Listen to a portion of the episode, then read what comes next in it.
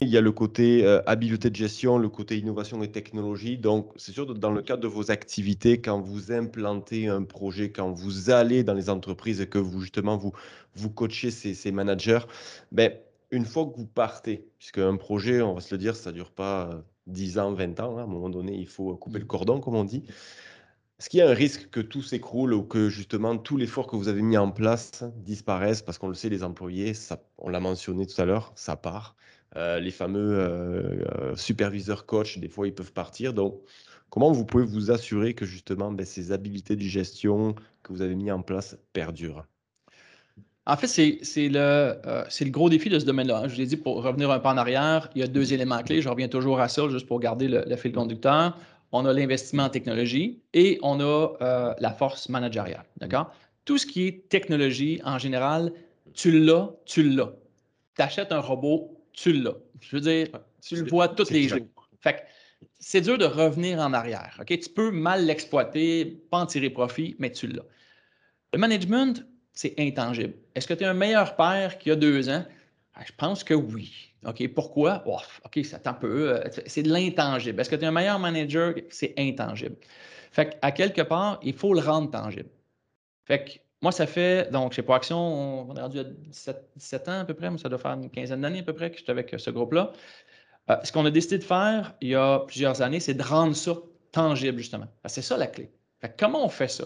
Bien, un, on met des indicateurs. En mettant des indicateurs, tu es en pleine face. Tu le vois, tu le sais.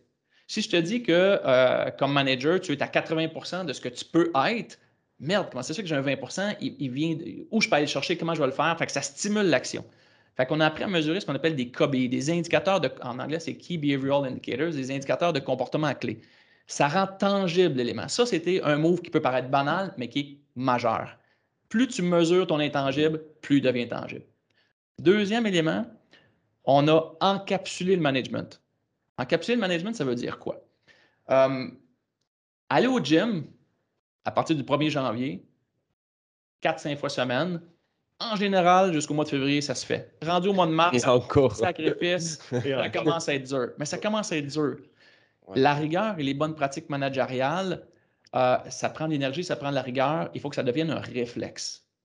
La clé, c'est d'encapsuler tout ça. Ça veut dire quoi encapsuler?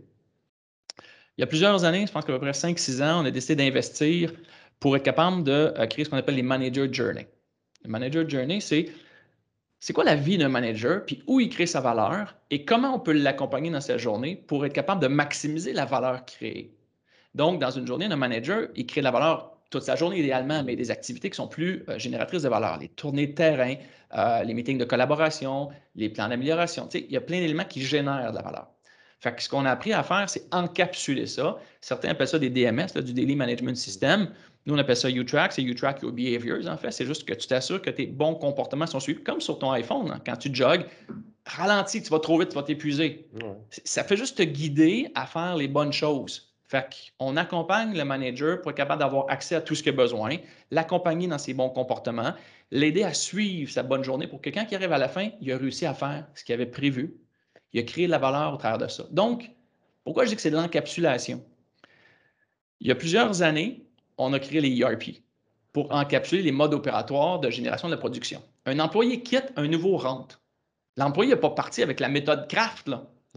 Le nouveau rentre va appliquer la méthode Craft qui est encapsulée dans, dans le ERP, dans la recette, dans le mode opératoire. Le manager, il quitte. Il quitte avec sa méthode managériale ou presque. Le nouveau, il rentre avec sa nouvelle, et pas encapsulée le management n'appartient pas à l'entreprise. Ce qu'on a voulu faire, c'est encapsuler le management pour qu'il appartienne à l'entreprise. Le nouveau qui rentre, lui, va faire quoi? Il va partir de ce qui existe, il va construire par-dessus ça, il va aller avec sa personnalité, son savoir, il va l'amener ailleurs, qui va encapsuler. Le management appartient donc à l'entreprise et ça l'aide énormément à la perpétuation en rendant ça tangible. Et ça, c'est des technologies que vous avez ici. C'est des éléments qui permettent de réussir avec l'iPhone, la tablette, l'ordi, de guider l'assistant managérial. Et ça, combien d'entreprises sont rendues à l'aboutissement de ça? Je n'en connais pas. Il y en a qui sont bien avancés. Aboutis? C'est un monde énorme dans lequel on est capable de réussir à avancer, qui va faire toute la différence parce que c'est un des deux sujets critiques d'aujourd'hui.